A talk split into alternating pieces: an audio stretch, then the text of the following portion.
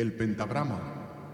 Un conjunto de cinco líneas y cuatro espacios donde se escriben todas las notas musicales. El pentagrama. Un conjunto de cinco líneas y cuatro espacios donde se escriben Casi. todas las notas musicales. En el capítulo 1 hablamos que gracias al pentagrama nosotros podemos escribir las notas musicales de una forma clara. Pero ahora quiero que pienses en el teclado de un piano. Si tienes un piano delante, mejor, pero también vale con que localices una imagen cualquiera que puedas encontrar por internet. Si piensas un poco, verás que todas esas notas musicales que puede hacer un piano no caben en un pentagrama.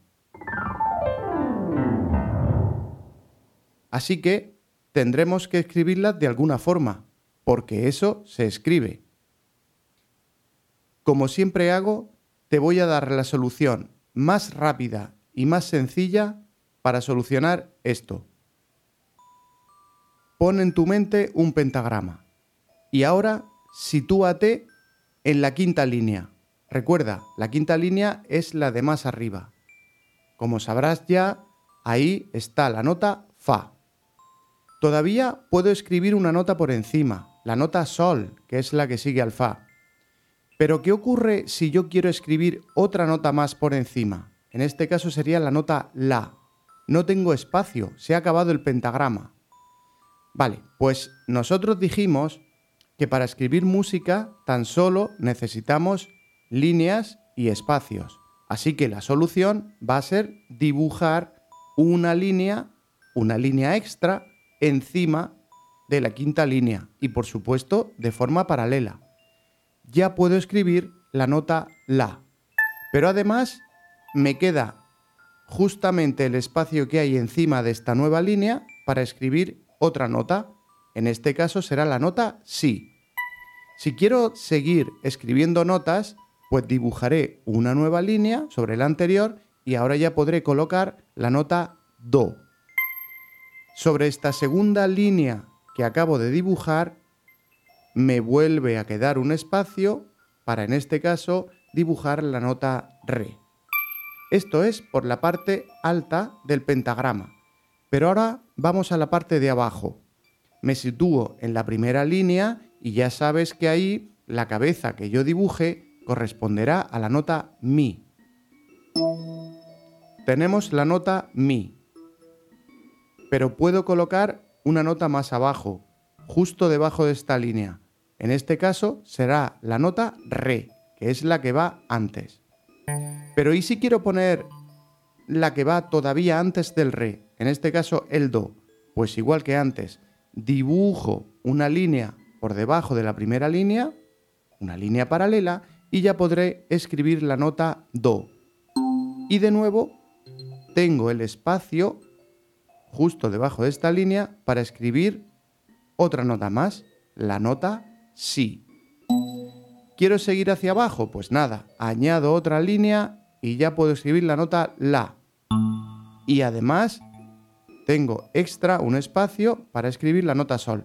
Así puedo bajar todas las notas que quiera. Esto me soluciona el problema inicial, lo de escribir todas las notas de un piano. Bueno, ya te digo de paso que la inmensa mayoría de instrumentos tienen más notas de las que caben un pentagrama, así que con esta solución tú ya puedes escribir cualquier nota tanto dentro como fuera del pentagrama. Solamente nos queda un pequeño detalle. Fíjate, si yo hago líneas paralelas tan largas como el pentagrama, al final la definición de pentagrama pierde su esencia, porque dijimos que penta significa 5 y grama significa línea. Así que eso de cinco líneas ahora ya no tiene sentido porque estoy dibujando una, dos, tres o las líneas que sean por encima o por abajo. Entonces podría tener, en vez de cinco líneas, podría tener siete o catorce o un montón de líneas más. Esto tiene una solución de nuevo facilísima.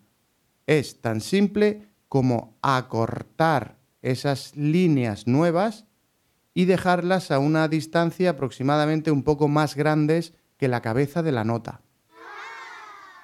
Por tanto, ahora tendré, llamémosle mini líneas. Podré tener una mini línea o dos mini líneas, tanto por encima como por debajo del pentagrama. Esto de mini línea no es muy ni muy musical ni muy técnico, como comprenderás. Así que, pues sí, tiene su nombre. El nombre es línea adicional. Línea adicional. Línea adicional. Así que estas mini líneas que pongo encima o debajo del pentagrama para poder continuar escribiendo notas musicales se llaman líneas adicionales. Haciendo un poco de resumen, si estoy encima del pentagrama, después de la quinta línea, donde teníamos la nota Fa, pues un poquito más arriba tenemos la nota Sol. Ahora dibujo una línea adicional, recuerda que es cortita, y en esa línea cortita dibujaré la cabeza de la nota La. Así que en la primera línea adicional ya tengo la nota La. Justo encima de la primera línea adicional tengo la nota Si. Y así hacia arriba. Por la parte baja del pentagrama exactamente lo mismo. En la primera línea adicional tengo la nota Do. Y colgando de esta primera línea adicional tengo la nota Si. Así sigo sucesivamente y ya puedo escribir todas las notas musicales que me apetezca, tanto dentro como fuera del pentagrama. ¿Te has dado cuenta lo sencillo que es? Pues ahora te toca a ti. Antes de ponerte los dos ejercicios que, me gustaría que hicieras, te recuerdo que en la web tienes un montón de material de apoyo para todo lo que estamos viendo y concretamente para esto también voy a dejar una plantilla con el nombre de las notas en las líneas adicionales.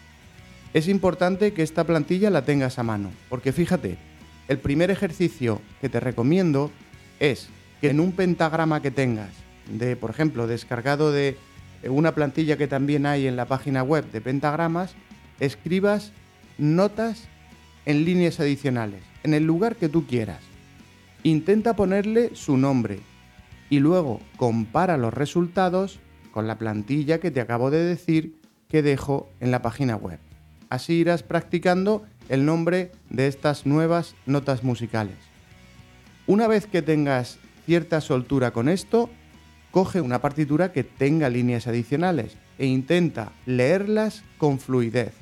Primero, si quieres, nómbralas por separado y una vez que las tengas nombradas por separado, haz una lectura de arriba a abajo para comprobar, pues eso, la fluidez de lectura que tienes con todas las notas musicales, tanto de dentro del pentagrama como de fuera del pentagrama. En el próximo capítulo hablaremos de la velocidad. Y atención, porque aquí hay una palabra que te va a dar que pensar. Ahora te dejo que practiques y como siempre, nos escuchamos en el próximo capítulo. Hasta pronto